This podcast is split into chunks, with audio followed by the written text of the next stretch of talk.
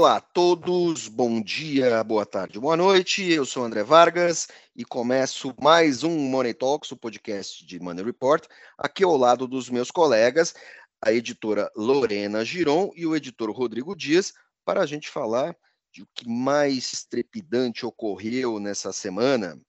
Uh, bom, estamos gravando na sexta-feira, logo após a derrota do Brasil nos pênaltis há um clima de certo desânimo. E Money Report não tem o hábito de colar política com futebol e tampouco, meio por consenso, eh, quase nunca nos valemos de metáforas futebolísticas. Mas nessa semana em que muita coisa aconteceu, eh, eu não posso deixar de registrar que, com a derrota do Brasil nos pênaltis, é a segunda vez que o Brasil perde nos pênaltis é, para uma seleção. A primeira vez foi contra a França, em 86. É, eh, o sonho, jargão, né, lugar como o sonho do Hexa foi adiado.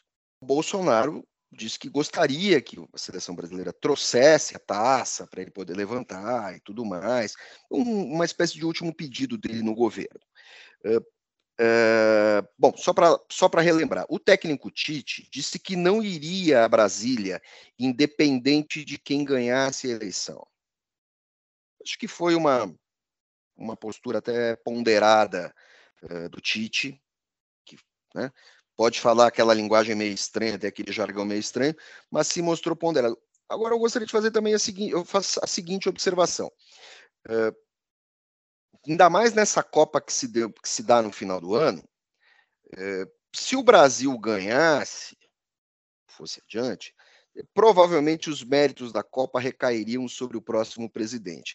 Vamos lembrar que em 2002, quando o Brasil ganhou, o presidente era o Fernando Henrique, que foi lá, entregou a taça, vampeta rolo bêbado na rampa e tudo mais, né?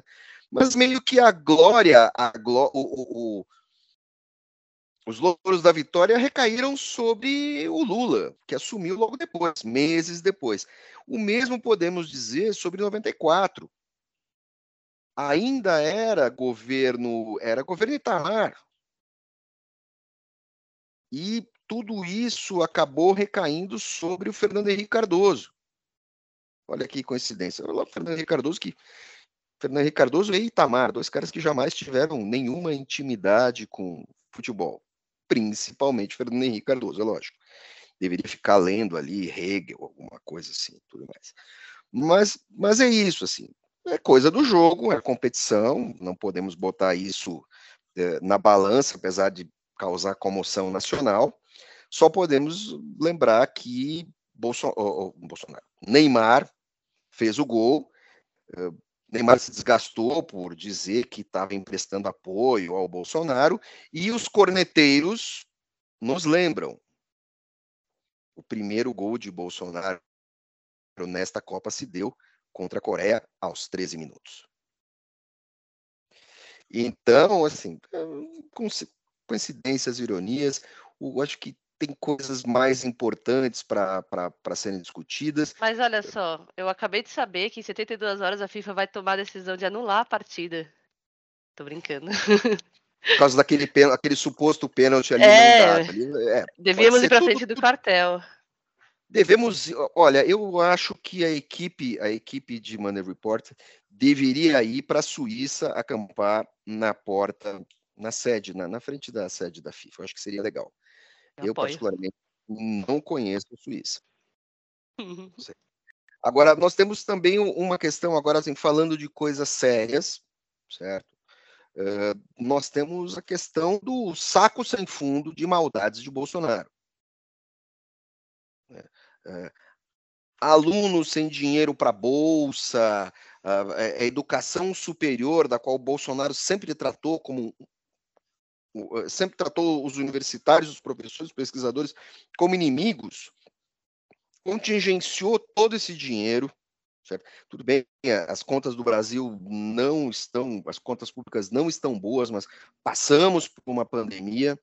Ele fez questão de contingenciar isso, mas ele não contingenciou os gastos com a compra de armamentos.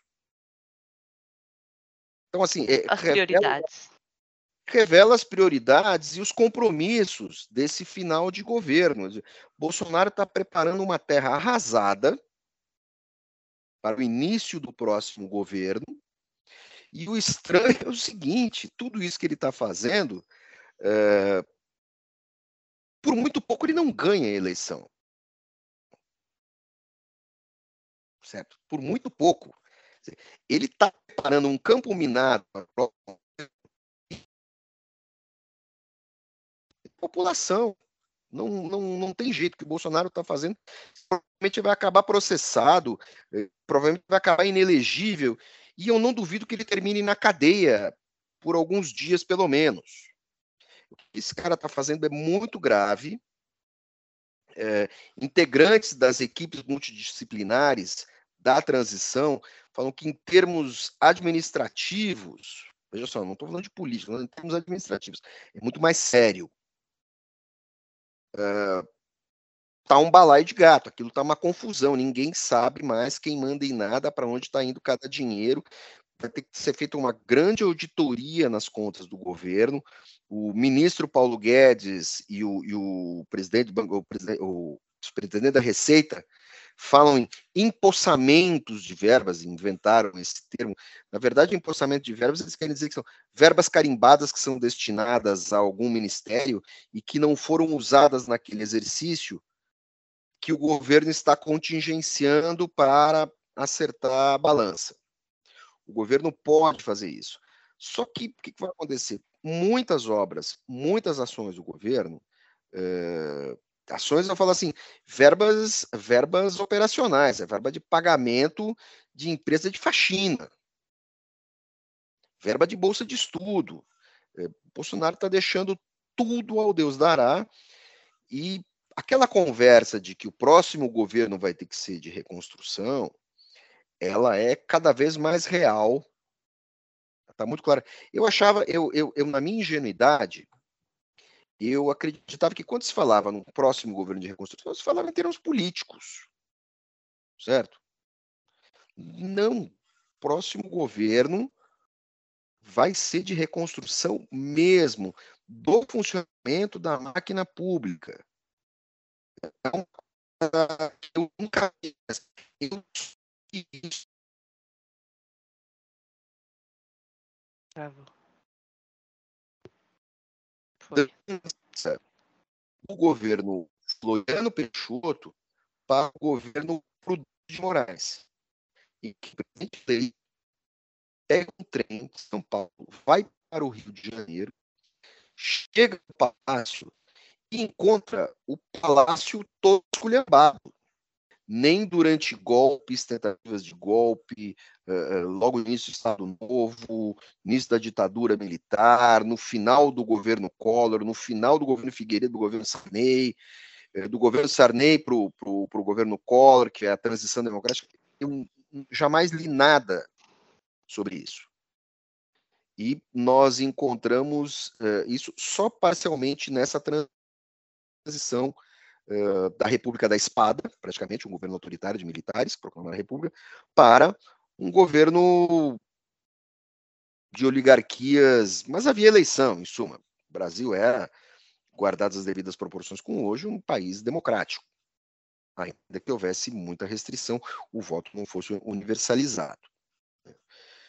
Não vi isso em mais nenhum momento da nossa triste história. E eu acho que o próximo governo vai ter muito trabalho para reconstruir as coisas. Diga, Lorena, por favor. Então, esses cortes da educação, da ciência, para mim não é nenhuma surpresa. Assim, essa carta, na, essa cartada final do Bolsonaro já, já, já era quase que previsto, porque o que eu saiba, o governo do Bolsonaro fez mais cortes no Ministério da Educação e Tecnologia desde 99, que é quando tem. É o ano mais recente, né, que tem os dados no sistema federal. Então, assim, são bloqueios, é, contingenciamentos feitos por decretos e que cancela parte dos recursos previstos pelo orçamento, né?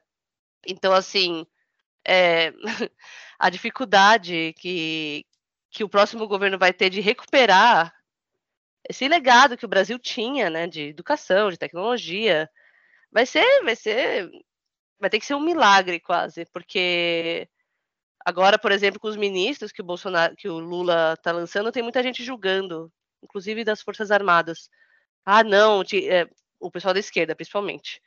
Ah, não, tem que, tem que colocar alguém mais radical, tem que colocar mais aqui. Mas o cara, o Lula vai ter que agora fazer um equilíbrio, um, vai ter que tomar um cuidado para ver quem que vai, vai, vai ajudar nisso e quem que não. E quem que vai aguentar essa barra, né, agora.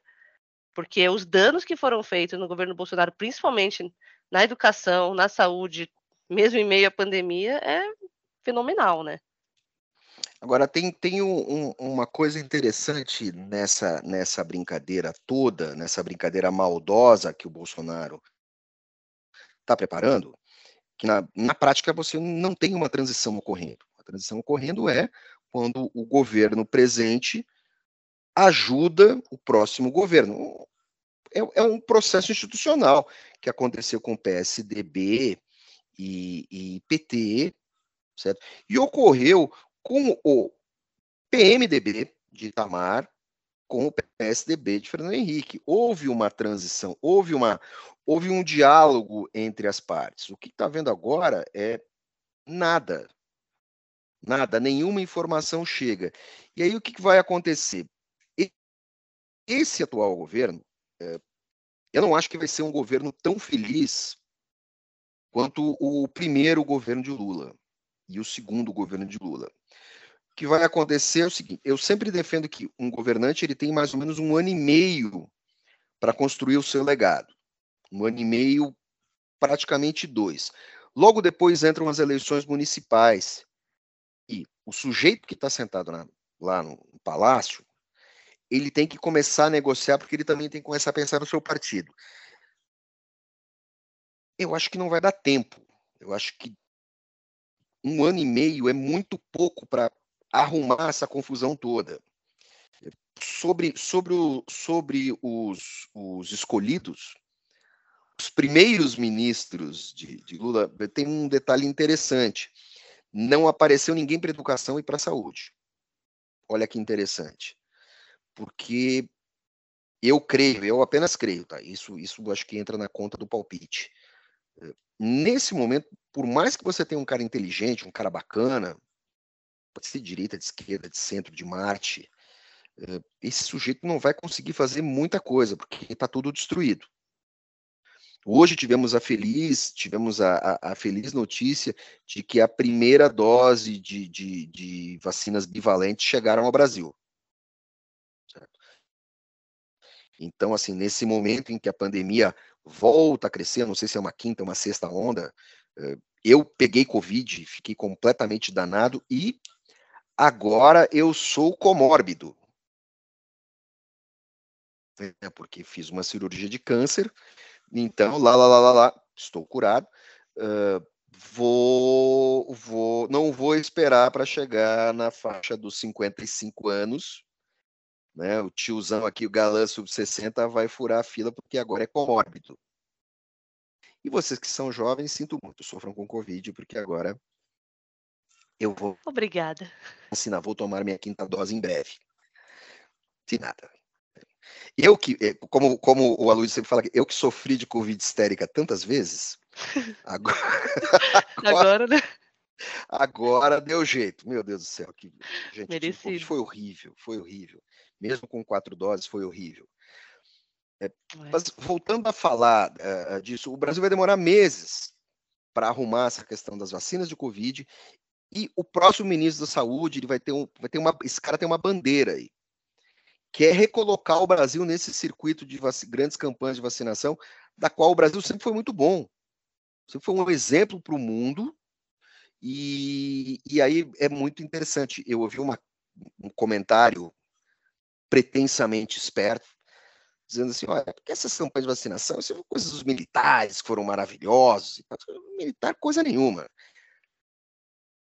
calhou de as campanhas nacionais de vacinação para os países eh, chegarem ao Brasil no momento em que o Brasil vivia uma ditadura militar.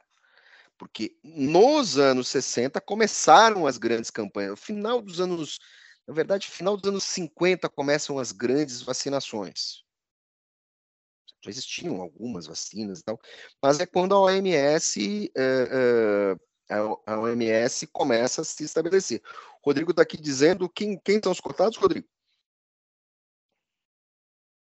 Na saúde, eh, os cotados são o, o ex-ministro Alexandre Padilha, né, que foi eleito deputado federal, e também ex-ministro da Saúde, Arthur Quioro, que chegou a ser secretário de saúde no ABC, no reduto do Lula. O, o Quioro, eu conhecia, é um cara tecnicamente que ele entende das coisas, certo? Mas eu ainda acho que em algum momento isso vai cair na mão do Mandetta. Por conta de todos os acertos partidários e tal, é, é como se houvesse uma certa dívida do governo, se bem que o governo Lula não tem nada a ver com o governo Bolsonaro, houvesse uma certa dívida para com o, o Mandetta. Que o Bolsonaro fica o tempo todo clicando, que o Mandetta queria que as pessoas ficassem em casa, não sei o quê. É no início da pandemia, ninguém sabia de nada. É, é como a questão da cloroquina. Até, até julho, agosto de 2020, não era pecado duvidar da cloroquina. Não era pecado acreditar na cloroquina, desculpe. Não era. A partir de setembro começam a surgir evidências que cloroquina não funcionava. Eu conheço duas pessoas que morreram de cloroquina. Então, assim, é, tomaram cloroquina, acharam que estava tudo certo, se expuseram e babau, morreram. Nossa. Um cara da minha idade e um, um senhor de, de 75, 77 anos. Horrível, mas perdemos, perdemos pessoas. Eu, queria que, eu queria que alguém comentasse é, sobre o que o Lula falou do Flávio Dino.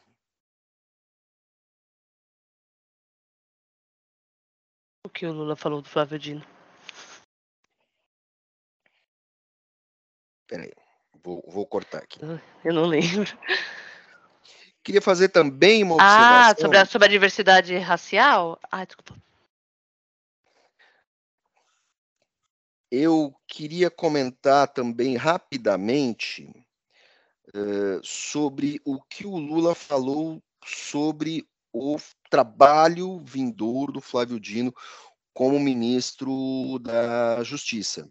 As pessoas esquecem, o Dino é um cara que foi juiz federal, conhece bem os caminhos ali da justiça, ingressou na política e tudo mais, levou a vida dele.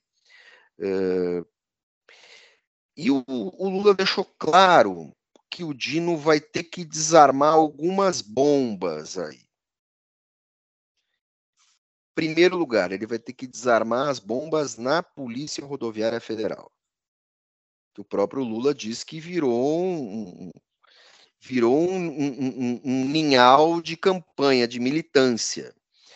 É, por trás disso também nós temos algum, além daquele escândalo dos caras tentando barrar os eleitores no dia da eleição, nós temos aquela questão muito pior que envolve a morte daquele rapaz dentro de um camburão, dentro do, do, do, da gaiolinha de uma viatura em que os caras jogaram gás lacrimogêneo num sujeito que morava naquela comunidade e que era esquizofrênico e que as pessoas avisaram, olha, ele tem problemas mentais, para com isso. E, e detalhe, né, o cara estava andando de moto, ele tinha carteira, a carteira estava regular, ele estava de capacete, o Bolsonaro não usa capacete. Então, assim, é, é, é Claudino vai ter que dar um, uma ajeitada ali dentro, porque houve é, uma politização da categoria dos policiais rodoviários federais, é, mas não houve uma militância e houve campanha. Então, não há nenhum problema nos policiais rodoviários federais serem politizados e apoiarem um candidato ou outro. Só que tudo isso tem limite.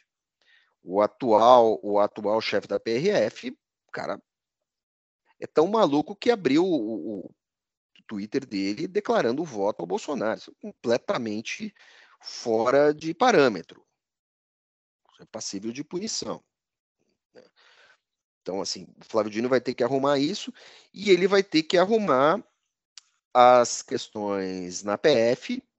Existe por trás da PF, isso é muito pouco comentado. A PF é uma das instituições mais eh, polarizadas do Brasil. Você tem a turma tucana e você tem a turma petista. Só que a PF tem um, uma condição muito específica. Quando se fala em tucanos e petistas, você está falando nos delegados. O sujeito pode entrar na PF como escrivão, como agente, mas ele não sobe para delegado. Ele tem que fazer um outro concurso. Então as vagas são estanques. E o que que você tem? A, a direita radical, ela cooptou parte eh, e com muita força parte dos agentes e dos escrivões da polícia e dos agentes penitenciários da polícia da polícia federal. Essa turma, boa parte dela, uma parte significativa, foi cooptada pelo bolsonarismo. O Dino vai ter que desarmar isso. Outra parte que vai ter que ser desarmada no próximo governo, quando eu falo desarmada, não é demitir ninguém nem nada, é apenas uh, uh, uh, baixar a bola do pessoal. Certo? É, o que, que vai acontecer? Outra parte dessa tarefa não é do Dino, que está ministro de Justiça e Segurança Pública. Outra parte é do José Múcio Monteiro, que é ex-ministro do TCU. Esse que, é, que eu ia comentar. Ele, vai, ele foi ministro-chefe de Relações Institucionais, segundo mandato de Lula, e ele tem um bom trânsito com os militares e tal. Esse cara é, é, vai ter que negociar isso. O comandante do Exército, por enquanto, está definido que é o Júlio César Arruda, general de Exército, que é o atual chefe de departamento de engenharia. A Marinha vai ficar com o Marco Sampaio Olsen, o almirante, que é o comandante de operações navais da Marinha. É normal um comandante de operações navais depois virar o comandante da força. Isso é normal.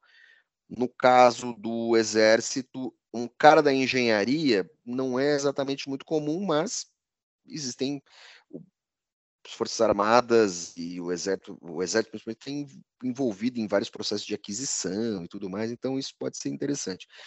E a aeronáutica vai ficar com o brigadeiro Marcelo Cantes Damasceno, que ocupa o cargo de atual chefe de Estado-Maior da Aeronáutica. Também é previsível.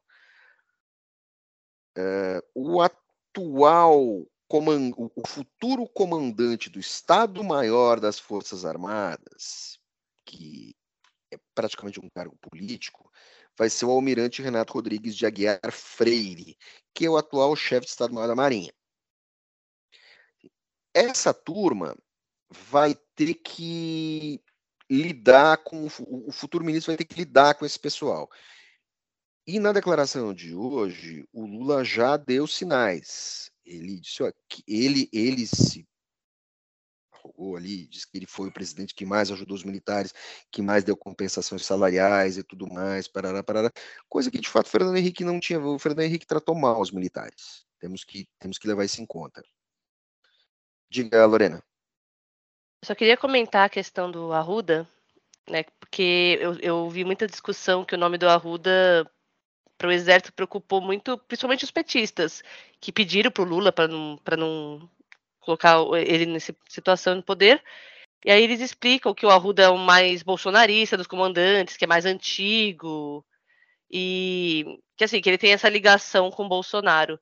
Só que assim, é, eu achei interessante que o Lula é, colocou o, o Múcio, que, que vai colocar uns, uns generais mais antigos e que vai.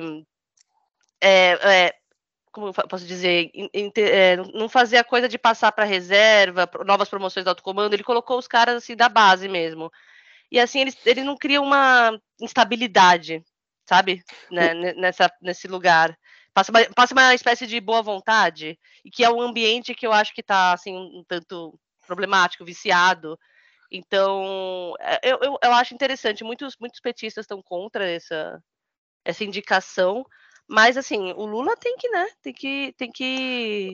Glória, Glória, eu acho que você tem, tem toda a razão. Eu preciso lembrar de. Vamos recuperar um termo chamado. É, um termo pejorativo, mas que ele existe na carreira militar, que é cangalha. Uhum. Cangalha.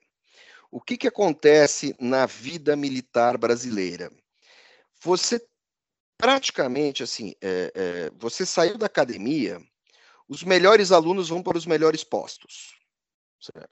E aí você vai correndo e os, e os, os oficiais vão fazendo cursos, vão fazendo promoções e tal. Mas assim, dificilmente um sujeito uh, que é mais moderno, ou seja, mais novo, passa à frente de um veterano. A não ser que, a não ser que ocorra algo extraordinário. Vou, vou dar um exemplo para vocês. O Brasil, o Brasil comprou agora esses caças suecos que estão sendo montados aqui. Uh, esses caças vão ser operados principalmente por capitães, majores e coronéis. Você não vai botar um coronel de 50 anos para pilotar um avião que vai ter uma vida útil de 25 anos. Você vai botar a turma mais nova, mais moderna. Estou dando um exemplo. Por quê? Porque esse cara vai aprender e vai conseguir ensinar as próximas gerações, e esse cara também vai conseguir ter uma relação de troca com uh, os projetistas, os engenheiros e tudo mais. Vai... São os momentos em que a ordem dos fatores ela é mudada, ainda que os oficiais mais veteranos vão parar na administração desse processo todo. Certo? Então, assim, essas ordens, essa, é, é, é, que eles chamam mais ou menos de cangalha, tem que seguir a cangalha, aquilo que você bota no, no, no lombo do boi, né? Então, na, o boi que está na frente da carroça é o primeiro boi a chegar, o segundo, o, o boi que está atrás chega em segundo lugar, não dá para passar na frente. Isso é, é, é um óbvio exagero, um óbvio exagero, ainda mais no momento em que as Forças Armadas se modernizam. O Brasil está construindo submarino nuclear, vai construir outro submarino, chegar os caças, blindados vão chegar, tem umas mudanças, vão chegar helicópteros e tudo mais. Então você tem essas mudanças. Quando o pessoal ganha brinquedinho novo, a, a, a ordem dos fatores ela, ela meio que, que muda. Perfeito é, é, é do jogo. Só que o Bolsonaro ele deu preferência eh, em algumas posições a oficiais de menor experiência ou patente mais baixa. O caso mais absurdo e óbvio é do ex-ministro da Saúde, o Pazuello que, enquanto general de divisão e suposto especialista em logística, especialista em logística, porcaria nenhuma, um irresponsável, esse cara se tornou ministro ainda vestindo farda. Ele não abriu mão da farda. Olha que interessante. Então, uh, uh, pela ordem hierárquica, vamos, vamos ver bem, né? O comandante do exército, das Forças Armadas, esse Arruda, por exemplo, que é um general de exército, ele acabou pelas circunstâncias, no caso, o sujeito que, que, que era o comandante das Forças Armadas, o general, ainda de farda, ele estava numa posição com relação ao Poder Executivo abaixo de um general de brigada da ativa, que era o Pazuello. Por quê? Porque o comandante das Forças Armadas ele está subordinado ao ministro da Defesa, sendo ele um general de pijama ou não.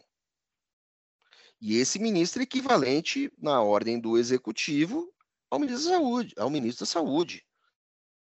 Então, assim, Bolsonaro fez o que ele faz melhor, ele deu uma esculhambada nessa ordem. Se fosse pelo correto, Pazuello sairia passaria passaria a vida civil e ia tocar a vida dele e tudo mais. Seria perfeito, aí não haveria o que criticar. Mas Bolsonaro gosta de pregar essas essas mexidas que acabam descontentando todo o pessoal. E falando e falando em Bolsonaro e militares, inclusive hoje ele agora há pouco nomeou mais militares para o governo, né? Faltando que 21 dias para o governo, nomeou 14 militares e 13 embaixadores para novas funções do governo.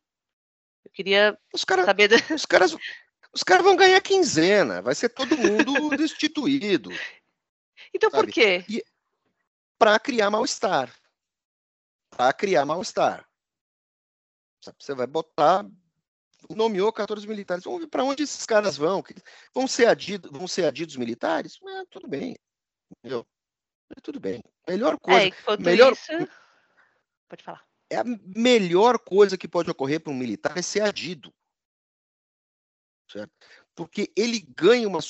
Os países, os países é, é, onde o Brasil tem embaixada, eles têm categorias. Em todos eles, quem trabalha nesses países ganha acréscimos salariais. O pessoal de Itamaraty também. Você não pode comparar o custo de vida, você ser é, um diplomata lotado em Angola, com o custo de vida de ser um diplomata lotado em Washington. Ou um diplomata lotado em Berna ou em Berlim, não dá. Ou pior, Londres, que é caro pra caramba. Então, assim, não dá para. Então, assim, existem, existem escalas salariais. Para os militares, isso é ótimo, porque geralmente os militares são caras muito disciplinados e, e, e tem forma de pão duro. Então, ele aproveita essa renda extra para fazer economia. Isso, isso eu ouvi de, de amigos diplomatas e isso eu ouvi do pai de uma namorada, de uma namorada que foi embaixador da Áustria. Ele contava, não, isso aí eu aprendi. Esse negócio de economizar dinheiro aprendi com militar. Os caras vão morar numa casinha mais simples e tal, e eles pegam a diferença de, de verba. Eu acho ótimo. Então, assim, esses caras vão ser o quê? Vão ser adidos, conselheiros, com o tempo dá para remover, leva de um lado, leva do outro, isso também não, não vai ser um grande problema. A não ser para os casos mais estratégicos, que aí o sujeito é nomeado agora, vai ganhar quinzena, tchau. Isso aí é uma tentativa do Bolsonaro criar um certo mal-estar com as Forças Armadas. Mas o Lula já, de uma maneira até muito uh, eu não gosto muito quando o Lula faz aquela coisa de eu fiz, nunca antes a história desse país. Foi lá e disse que ele tratou muito bem os militares. É. É, é porque o Bolsonaro tá aparecendo bem ressentido, né? A gente viu nas novas, acho que as duas últimas aparições públicas dele, ele tava chorando, com, com olhos lacrimejados, enquanto olhava as Forças Armadas. Mas ressentido do quê? Ele foi presidente durante quatro anos ele teria todas as desculpas do mundo, ele, ele, ele passou por uma crise econômica, por uma pandemia, ele, ele poderia ser um cara, um líder global. Mas ele sucumbiu, né? ele sucumbiu aos seus instintos. Foi negacionista, declarações desastrosas, eh, hostilizou chefes de Estado, fez o Brasil passar vergonha, fez, eh, eh, Viagens para ser esquecidas, aquela conversa dele com, com o Tetros Adanon é uma coisa assim. É, é, gente, parece prefeito de interior. Parece. Aquela Inclusive... conversa, nós temos esse vídeo, nós publicamos, aquilo parece uma conversa de um prefeito de interior, o, o prefeito de Tapipoca do Xiririca do Norte sabe? E, e, e, aí eu tive que ouvir de bolsonaristas dizendo que aquele, como é que é? Ele é eritreu, o, o, Rodrigo, ele é eritreu ou ele é etíope? Ou somali? Ele é de um, eu acho que ele é da Eritreia. É, que aquele cara não é médico. Então, gente, ele é formado pela Universidade de Nottingham. É sanitarista. É, e é nos momentos de crise que você vê é, o desempenho de um líder, né? É, pior do que um momento de crise é, é, é pós-derrota, né? O Bolsonaro podia ter uma outra, um, um outro posicionamento pós-derrota. E, para falar a verdade, a, é, a, gente não pode esquecer que ele se, ele se escondeu, né? No, no pós-derrota, né? Ele ficou aí praticamente 15, 20 dias sem trabalhar, né? E as ações pós essa, esse sumiço dele foi nomear esses generais que não vai resultar em absolutamente nada, porque o próximo governo, assim como o próximo governo, o presidente Lula foi eleito, ele, primeiro, dia primeiro, dia 2 de janeiro, ele vai fazer a, a, a limpa que, que ele prometeu, né? Da, vai, claro, vai incumbir os ministros a fazer essa, essas limpas aí em, em PRF, em PF, falando em, em, Polícia Federal, lembrando que a PF foi, foi, uma das, foi, foi uma das instituições mais atribuladas nesse governo, né? É, desde nomeação de, de, de, nomeação de, de diretor-geral, a, a, a, interferência na PF e o ministro... Superintendente do Amazonas afastado porque estava querendo é. investigar o Ricardo Salles. Sim, e, e, e, a gente não pode deixar de, de, de, lembrar que teve um ministro que saiu do governo, que foi o ministro Sérgio Moro, saiu do governo acusando o Bolsonaro de interferir na PF, e na campanha ele ele desdisse, né, é, que o Bolsonaro interferiu na PF, né, para apoiar o presidente Jair Bolsonaro. Enfim, né, esse governo dá um bom livro. Olha, eu eu tô muito curioso, curioso assim, é, entonação de maldade, para entender qual vai ser, como vai ser o desempenho do senador Sérgio Moro.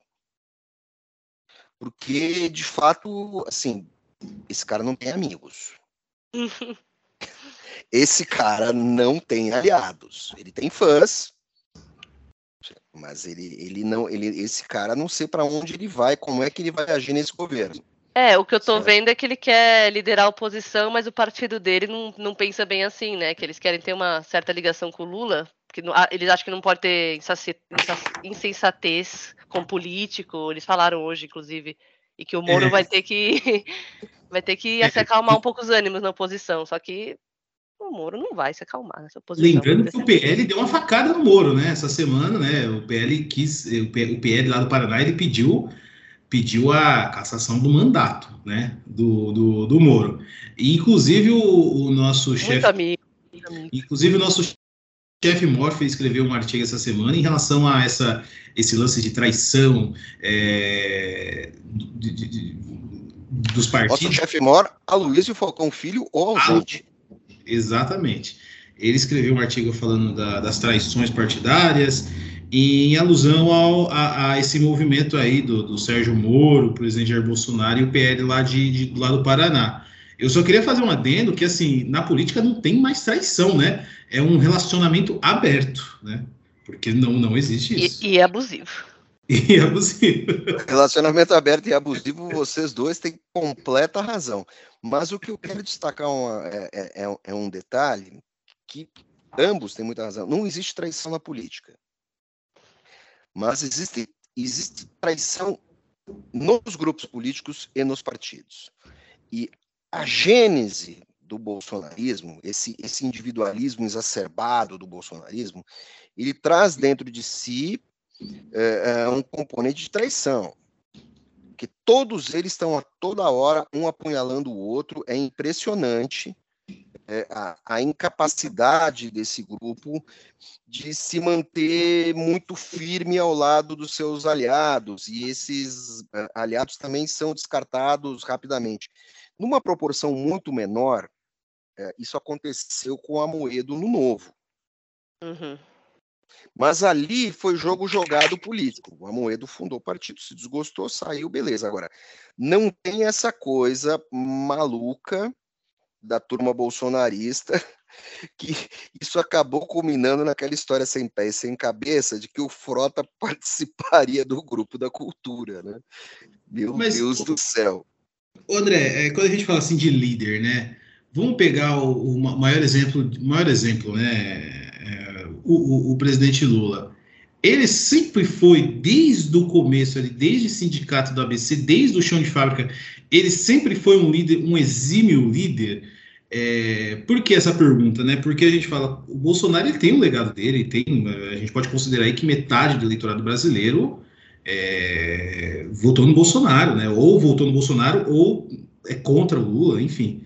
E, e assim, o Bolsonaro perdeu o tempo dele de, de, de, ser líder. Por que eu falo isso?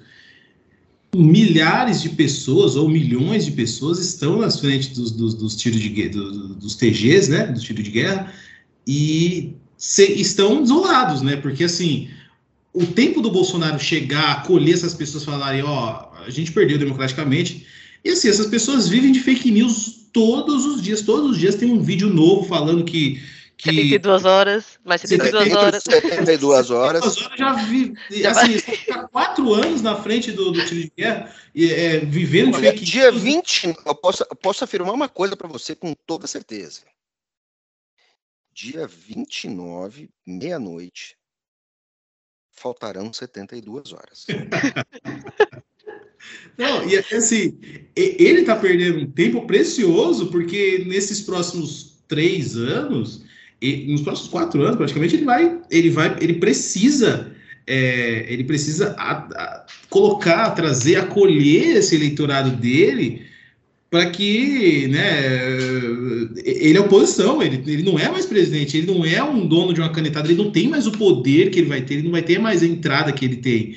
Então, essas, muitas dessas pessoas vão pegar um.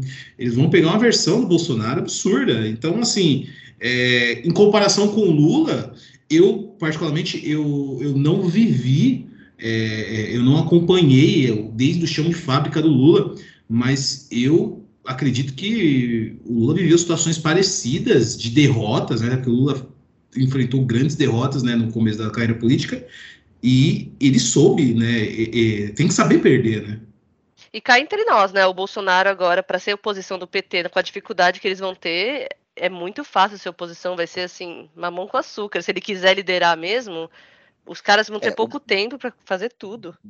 O Bolsonaro, assim, apesar do Bolsonaro não ter cargo nenhum e ser uma espécie de presidente, queria ser uma espécie de presidente de honra do PL, é, o PL tem a maior bancada, a segunda maior bancada é do PT. O, o PT não tem, não tem maioria, certo? A questão central é uma coisa é o bolsonarismo, outra coisa é o PL. Assim, o PL vai demorar quanto tempo para sentar no colo do Lula? Quanto tempo? Dia 1. Um. É, essa é uma coisa. Outra coisa é o Bolsonaro sem cargo, certo? Mas se valendo da remuneração dele obtida é, pela verba partidária, certo?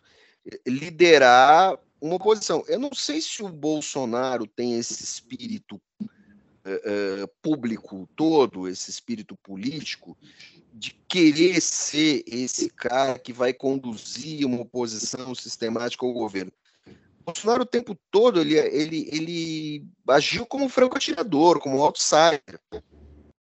E aí ele não, ele não tem uma bancada, ele tem, ele não tem eleitores, ele tem seguidores. Agora, esse pessoal também está cada vez mais desgastado. O pessoal em porta de quartel com o celular na cabeça, fazendo aquele, sabe? Sinal. Puxa, é, fazendo sinal. O cara rezando no meio da chuva. É, sabe? É, aí, imagina, assim, imagina que o... ter que liderar essas pessoas, né? Também está cansado, pois né? É, e aí é, é né? Como é que fica isso? Né? Houve esse escândalo nacional, semanas aí, do, do, do ônibus, o pai levando o filho para fazer a cirurgia de olho e o filho não passou. O cara não passou pelo bloqueio. Os estudantes tendo que caminhar cinco quilômetros para fazer Enem. E os caras rindo da cara dos moleques. Esse moleque vai votar em quem depois? Né? E outra coisa, os bloqueios só ocorreram porque a soja estava plantada. Eu quero ver esse bloqueio ocorrer em fevereiro. Segunda quinzena de fevereiro, início de março, quando você tiver que colher a soja. Sabe? Índio fazendo protesto, todo mundo acha que é contra o direito de ir e vir. É a mesma coisa. Agora, existe uma sistemática, assim, é preciso entender de política até para fazer bloqueio. Você deixa passar caminhão com perecível, você deixa passar ambulância, você deixa passar, entendeu? Um ônibus escolar, você deixa. Essa turma você deixa.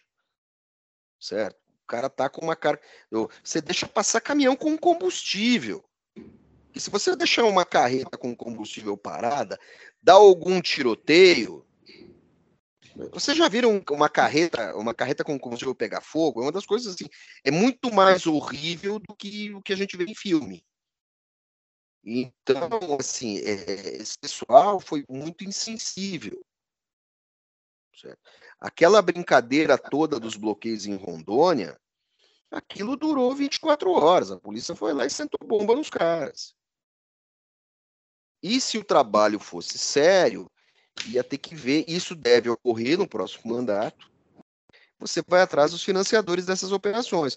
Porque, como está muito bem dito naquele vídeo em que um manifestante ameaça um caminhoneiro de morte, certo? É, vamos deixar bem claro: o cara que ameaça é empregado de uma transportadora e está recebendo. Quem deixa de receber é o outro que deixa de trabalhar. Então, assim, você não tem. É, é, é, uma turma que protesta politicamente sem ter vivência política. Então, assim, eh, não respeita algumas regras do jogo. E, e esse e é o que, fala, que fez esse radicalismo bolsonarista o tempo todo. Desrespeitou as regras do, do bom senso político. O, o pai tendo que pegar um desvio para o filho poder fazer uma cirurgia de catarata, teve um problema no olho. Desesperado. Isso aquilo é desesperador. Eu fico pensando assim. Uh, uh, e se do outro lado tem um cara que é um CAC?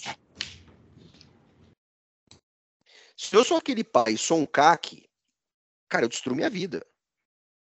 Eu, sinceramente, se eu tô levando meu filho fazer cirurgia no olho, o cara me impede, porque não, mas aqui tem que fazer. Se eu sou um. É por isso que eu não tenho arma. Mas qualquer um ficaria louco, né? Porra, meu, na testa do cara. Na é. testa. Sem conversa. Na testa.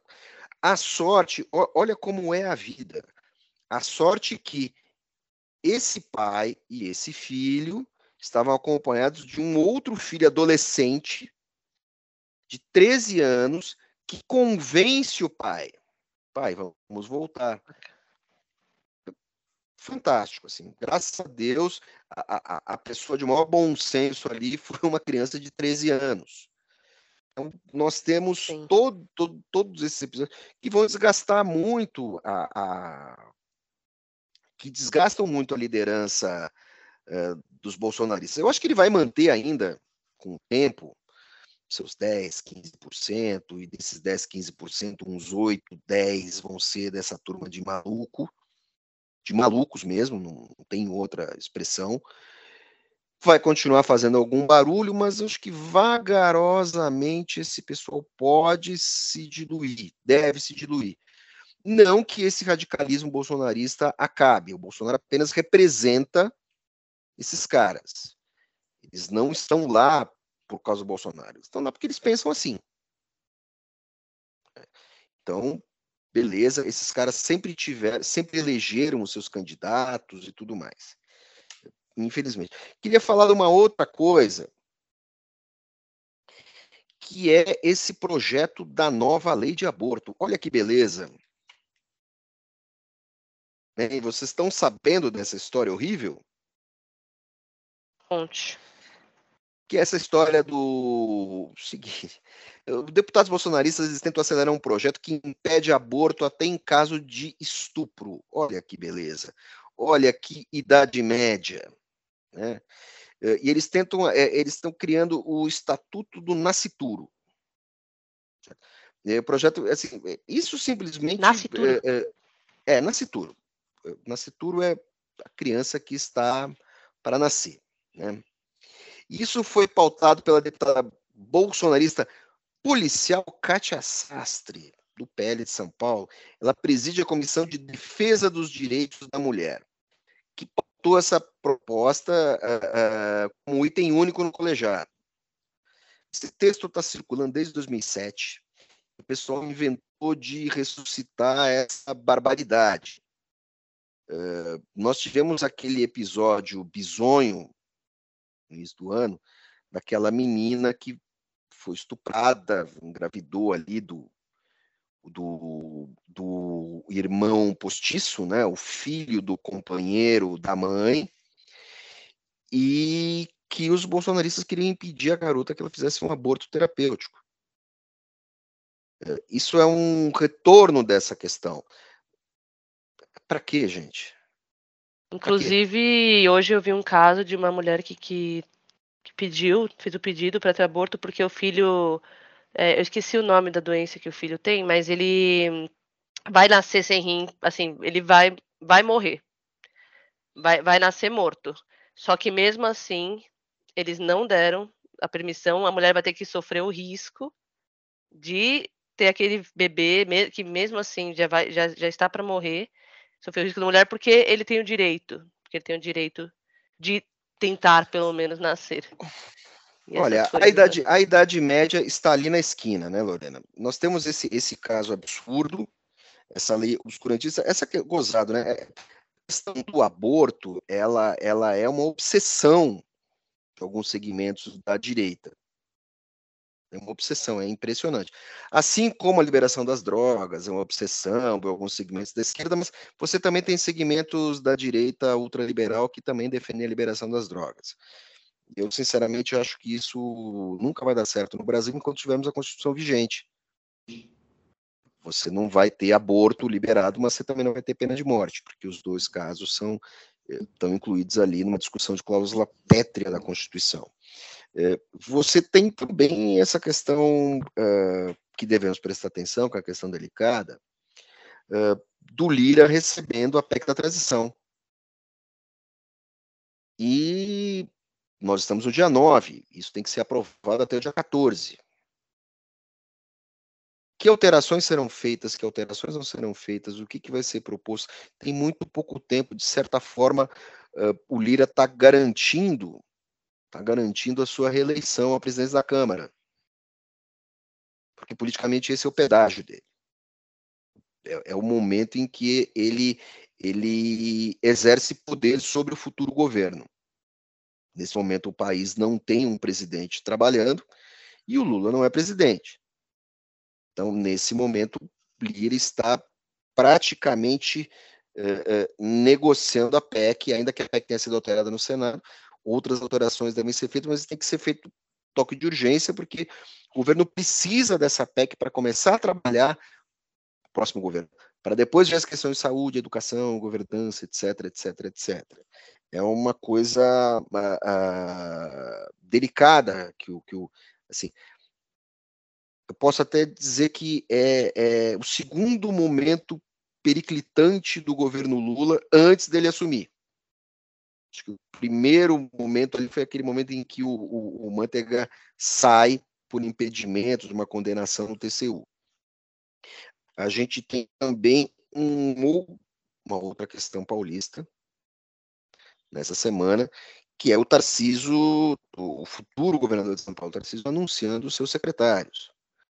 E nessa brincadeira tem algumas bombas relógio aí, tem algumas coisas. Em primeiro lugar, ele está anunciando o deputado Capitão Derrite como futuro secretário de segurança. E depois eles também, também aí, aí menos, menos complicado, mas também delicado, ele está anunciando o Renato Feder como secretário de educação caso do Capitão Derrite é bem mais delicado. Capitão Derrite é policial, capitão, saiu da força, se tornou político, está levando a vida. Como é que vai ficar a situação da Secretaria de Segurança de São Paulo com um ex-capitão que abandonou a farda mandando em coronel? Há pouco a gente falou de cangalha, né? Uh, assim, não vai rolar. Gente, vai ser complicado. Tarcísio está inventando moda onde ele não deveria inventar. Certo. Outra questão é as críticas que podem recair sobre o Renato Feder. Ele é um cara de São Paulo, tudo mais, fez GV, tem uma boa formação, mas ele vai lidar com uma Secretaria de Educação enorme, poderosa. É a maior Secretaria de Educação do Brasil. Milhares de professores, dezenas de mil. Eu acho que, eu acho que chega, chega a centena de milhares, são 49 milhões de habitantes, deve ter que, sei lá, quantos alunos matriculados na rede pública de São Paulo? Certamente um milhão, em todos os níveis, incluindo até uh, uh, escolas técnicas. E você vai colocar um cara ali que é um crítico contumaz ao ensino público. Tudo bem, ele tem experiência como diretor de escola e tudo mais, ele, ele foi secretário de Educação e Esporte do Paraná até o fim desse ano. Mas, assim, Secretaria de Educação do Paraná foi uma secretaria que viveu as turras com os professores. Certo? Ele foi secretário de Educação e Esporte do governador Ratinho. É, é, fica complicado. São Paulo já teve gestores de saúde, desculpe, gestores de, de, de, de, de educação. gestores de, de, de, educação que tiveram carreiras atribuladas porque é, simplesmente não conseguiam contato com os sindicatos. Então, assim, é, eu acho que o Federer tem tudo para começar mal. É, André, eu só queria deixar claro assim que o já era esperado já um movimento desse do Tarcísio, né? Um, um, ministro, um ministro que viveu ali os quatro anos intensos do bolsonarismo, é, na bolha do Tarcísio, eles não enxergam dessa maneira, né? Ah, um capitão para ser secretário de segurança. Para falar a verdade, eles precisam dar uma resposta para o bolsonarismo ali. O capitão de elite é um, é um ponto de equilíbrio, né? É, o grupo de transição é formado por outras pessoas, outros bolsonaristas daquele núcleo duro ali, né? De, de, de, de, ligado à segurança pública.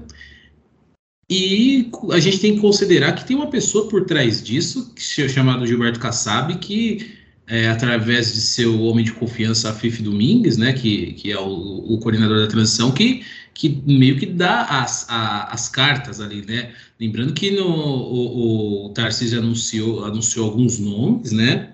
É, alguns nomes foram vazados, né? Digamos assim, que o próprio Tarcísio é, confessou, que, foi, que, que confirmou, né? O vazamento desses nomes. E lembrando que estrategicamente o nome principal do secretariado Tarcísio é o Gilberto Kassab, né? Que foi nomeado ministro da Casa Civil do João Dória, é, tem um alinhamento excepcional com o presidente eleito Lula e, e tá aí, né? O, o, o, o, Kassab, diria que ele almoça com Deus e janta com capeta, né? Pois é, Rodrigo, eu acho que você tem é, é tem ali as suas razões, mas eu acho que há alguns impeditivos iniciais aí para o governo, para o governo Tarcísio. Eu acho que Tarcísio não, não entendeu ainda muito bem como é que é a política paulista. Eu acho que, pelo menos em boa parte do seu primeiro mandato, ele vai precisar ser um pouco tutelado. Eu acho que eu acho que a coisa vai ficar um pouco tensa em alguns momentos mas uh, não há governo em que isso não aconteça no Brasil, mesmo no estado mais rico que é São Paulo. Fico imaginando nos outros. Felizmente, ele não é o governador do Rio de Janeiro. E depois de todo esse conversê, falamos pra caramba, eu acho que nós já atormentamos bastante a vida dos nossos ouvintes. Vamos nos despedindo hoje, sexta-feira, o podcast vai ser transmitido amanhã. Pessoal, até a semana que vem. Um ótimo fim de semana a todos e até a próxima. Bom fim de semana, ouvintes. Apesar da derrota do Brasil, vamos continuar, né? Bom, Matheus. Olha, uma pergunta: vocês perderam muito dinheiro em bolão? Eu parei. eu parei de vez. Eu encerrei, eu encerrei a minha participação em bolões, me aposentei. Não dá, não dá, é impossível. Ainda bem que muita gente apostou no Brasil hoje, muita gente perdeu dinheiro e os sites de apostas, né, lucraram com tudo. Mas eu é não isso. jogo. Eu não. melhor, melhor ideia, melhor coisa que você pode fazer. Eu, eu, toda vez que eu joguei, eu perdi, então me aposentei desse negócio faz bastante tempo. Pessoal, obrigado. Até a semana que vem, hein? Até. Tchau.